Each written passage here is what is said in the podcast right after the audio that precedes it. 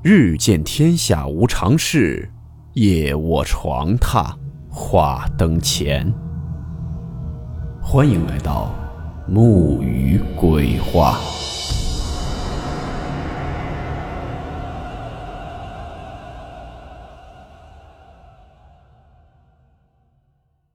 大家好，我是木鱼。今天这个故事是由七二木创作，故事名称。周围那些变奇怪的人。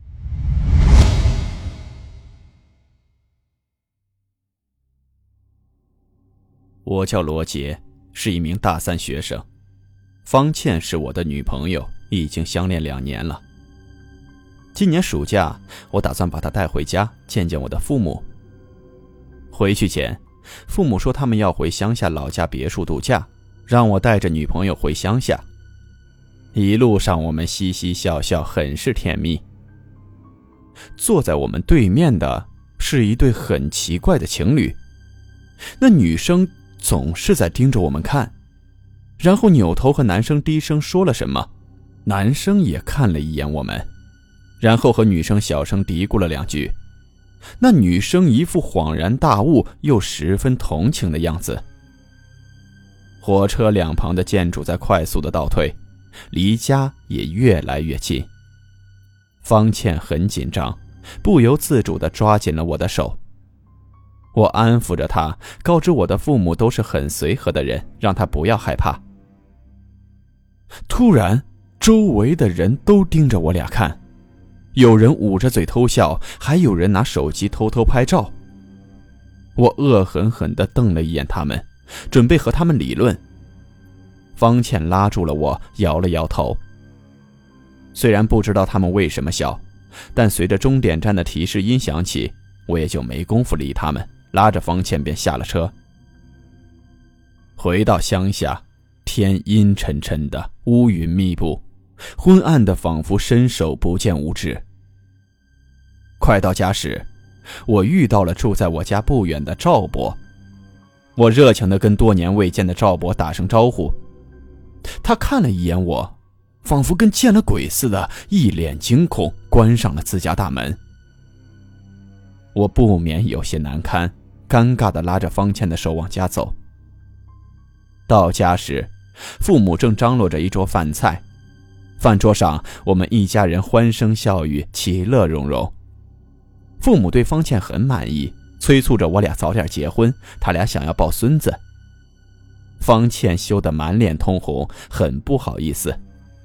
我解围道：“还早着呢。”他们却对视着看了一眼，低声说了句：“怕是等不到那天。”我连忙呸呸呸，呵斥他们的胡说八道。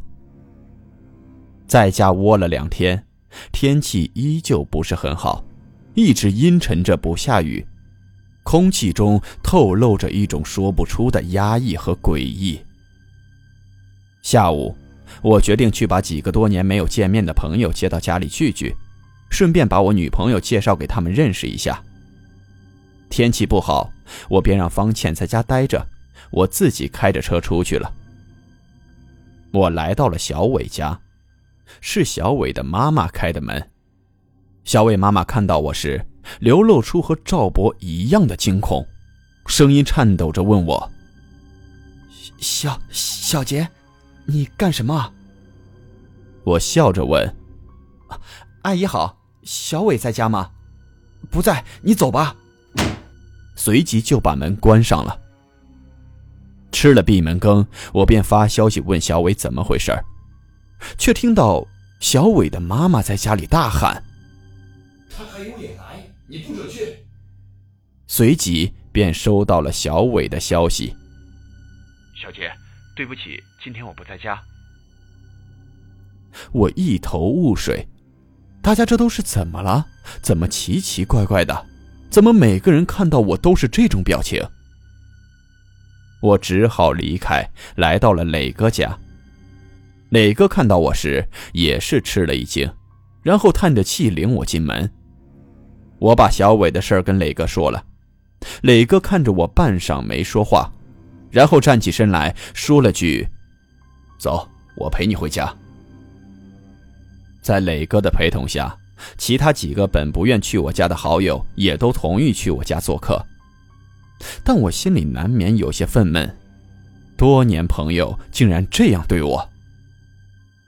天空压抑了很久，终于开始下起大雨，倾盆的大雨，仿佛像是上天在宣泄着怨恨。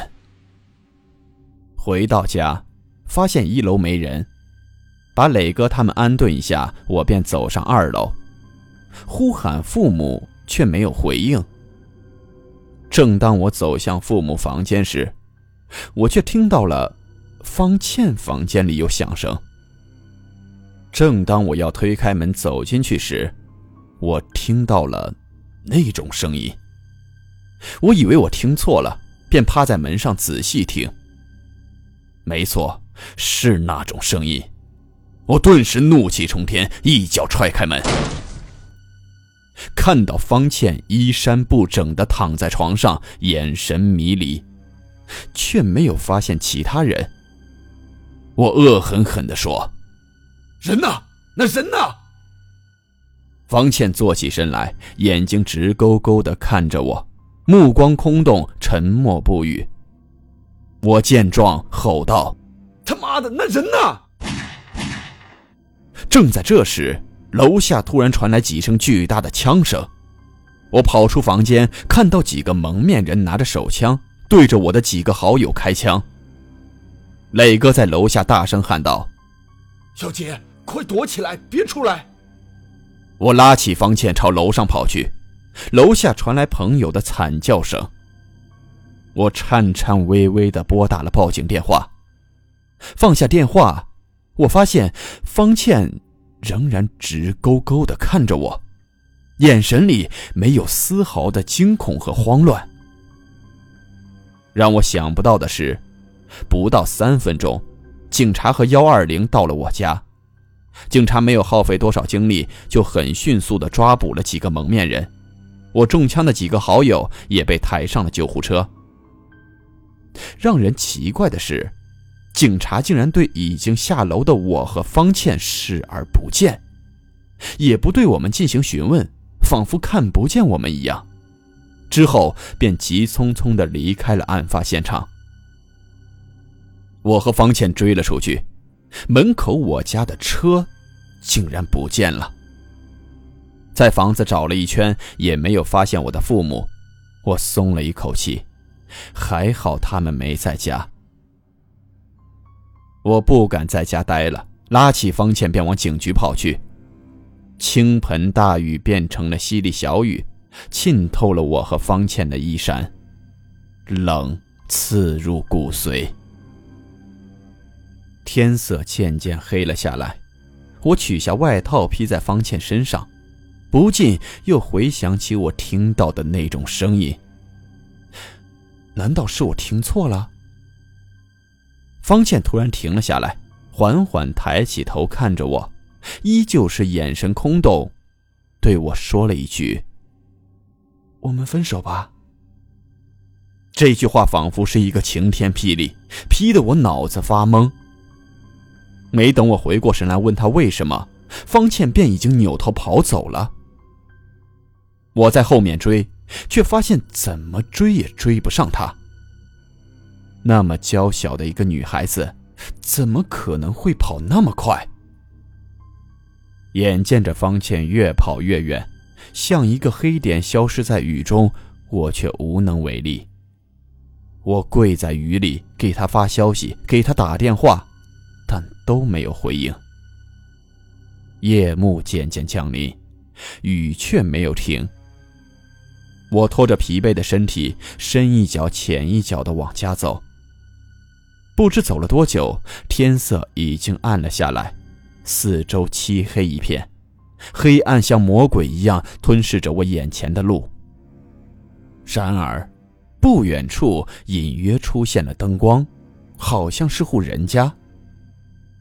突然，我一脚踩空，身体下落，我顺手抓住了旁边的树丛，借着那户人家的灯光和天空仅存的光线，我隐约看到脚下奔腾的洪水。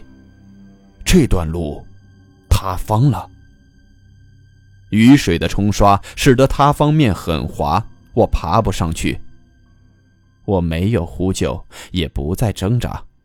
我用仅存的力气掏出手机，想给方倩发最后一个消息，却奇怪的发现，手机里找不到任何方倩的联系方式。我万念俱灰，前面那户人家的灯光突然熄灭了，过了几分钟又亮了起来，一个人拿着手电筒出来了。姑娘，你怎？小杰，怎么是你？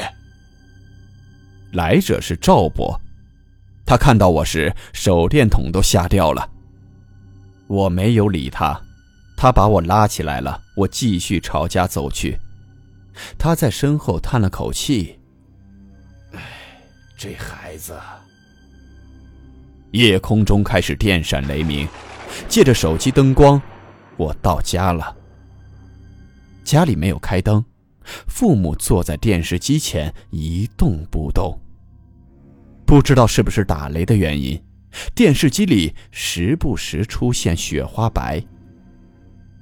我打开了灯，发现家里完好如初，地上没有血迹，墙上没有弹痕，物件摆放的整整齐齐，完全看不出下午有枪击案发生过的痕迹。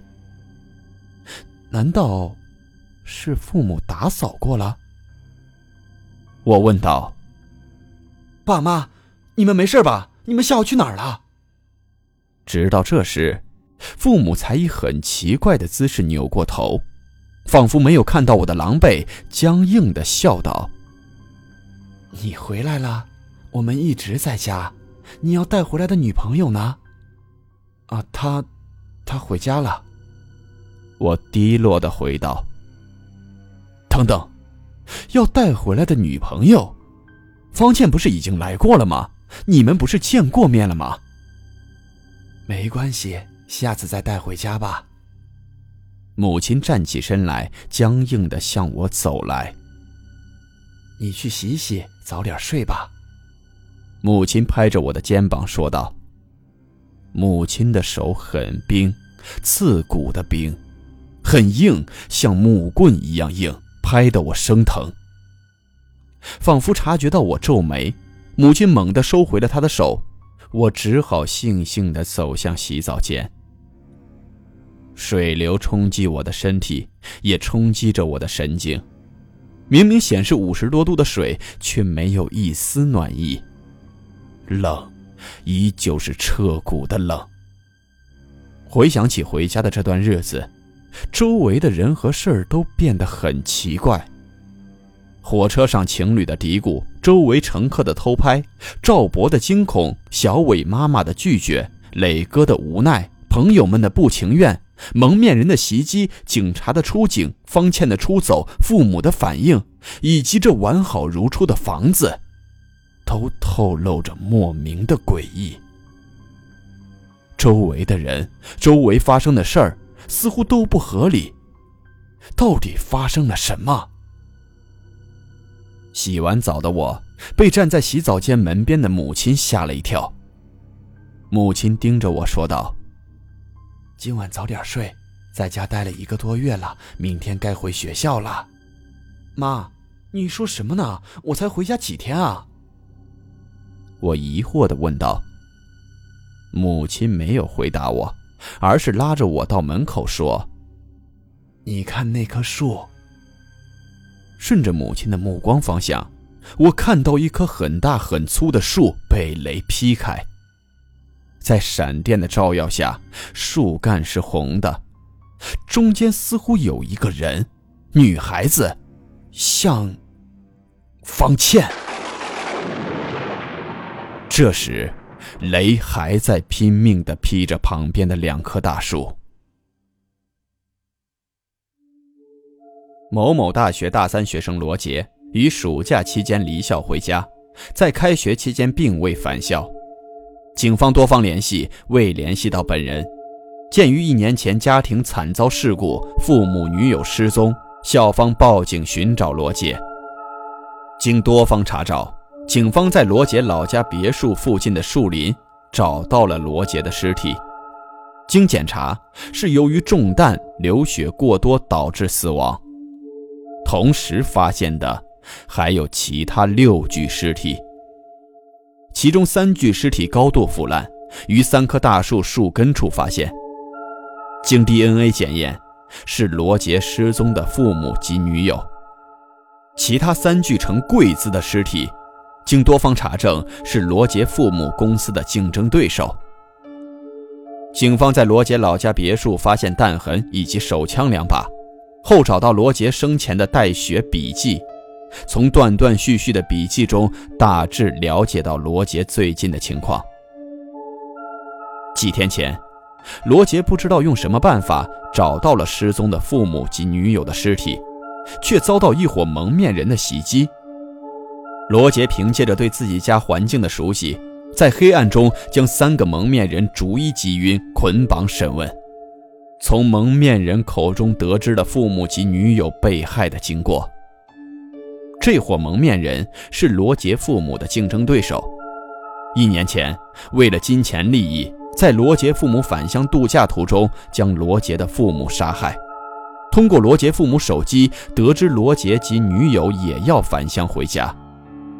为永绝后患，便驾驶罗杰父母的车来到罗杰家，却只发现罗杰女友一人。三人对罗杰女友实施性侵后并杀害，并将罗杰父母及女友埋尸于附近树林的大树下。三人担心事情败露，便驱车逃离。而此时的罗杰正外出接朋友来家里聚会，却由于下雨塌方，在路上发生车祸，造成多名朋友受伤，去医院救治而错过蒙面人的犯罪时间，侥幸逃脱。杀害罗杰未成功的三人不甘心，在得知罗杰又回家后，便再次前来袭杀，但是这次却没有成功，反而把自己的性命搭进去了。下面是警方的调查记录。火车情侣男，他当时坐在我们对面，一个人自言自语了很久。我女朋友问我这个人怎么这么奇怪，我认出来他是我们学校的学生，因为他父母女友失踪的事儿在我们学校传得沸沸扬扬。后来他在众目睽睽之下换起女装，还化了妆，惹得周围人的围观。看得出他很生气，但他对着旁边的空气不知道说了句什么，又冷静了下来。赵博，小杰这次回来时穿的跟去年和他一起回来的女娃一模一样，我当时吓了一跳，想到乡亲们都传言是他把爸妈和媳妇儿给杀了，我就更害怕了，都没敢和他说话。过了几天，有天晚上下雨，我家附近的路塌方了。我不知道他怎么掉下去了，他手机光照在脸上，瘆人的很。我当时以为是鬼，仔细瞅瞅才发现是个人。去救他时，他还穿着那个女娃的衣服，我当时都认错了。救上来后，这孩子也不搭理我。小伟，我妈当时说小杰穿着女孩子的衣服来找我。由于去年车祸的事儿，我伤势较重，住了大半年医院的事儿，我妈心有怨言，不让我去找她。之后我就不知道她都发生了什么。磊哥，小杰找到我说让我去他家聚聚，他家自从去年出了事儿，别墅都快成鬼屋了，周围人又都在传言是他把他爸妈和女朋友杀了，谁敢去他家呀？他跟我说，小伟妈妈不让小伟去他家的事儿，小伟都不去，我又怎么敢去他家？当场我就拒绝了。听说他后来又找了几个人，不过这几个人都没去他家。罗杰最后的笔记。我好像看到爸妈和倩倩了，一年了，我梦到过他们无数次，但这次我好像真的看到了他们。爸妈给我俩做了一桌子的菜，还让我对倩倩好，早点结婚，早点给他们生个大胖孙子。爸妈，你们不要这样说！倩倩都害羞了，但倩倩害羞的样子真的好可爱啊。爸妈，倩倩，我去接我朋友过来聚聚，让他们见见未来嫂子。倩倩，你怎么又脸红了？阿姨好，小伟在家吗？我把他们接回来了。爸妈，倩倩，你们在哪儿？人呢？他妈的，那人呢？什么警察？抓了犯人就走？这还有两个人没看见吗？倩倩，我求你了，你不要走，你不要离开我好不好？倩倩，为什么你不回我消息，不接我电话？为什么现在我连你的联系方式也没有了？爸，电视怎么坏了？没事儿，我明天试着修修吧。妈，你的手怎么这么凉啊？怎么捂也捂不热啊？我不想回学校，我不要回学校，我想和你们在一起，一家人在一起。爸，妈，倩倩，我好像找到你们了。你们去哪儿了？你们知道我这一年是怎么过来的吗？你们不要走，不要走，等等我，等等我，我就来了，我就来了。罗杰的枪伤不是致命伤，警方发现罗杰尸体时，他面带着微笑，父母和女友的尸体紧紧的、静静的躺在他的怀里。从伤口流出的血浸染着这一家四口。连骨头里都是红色。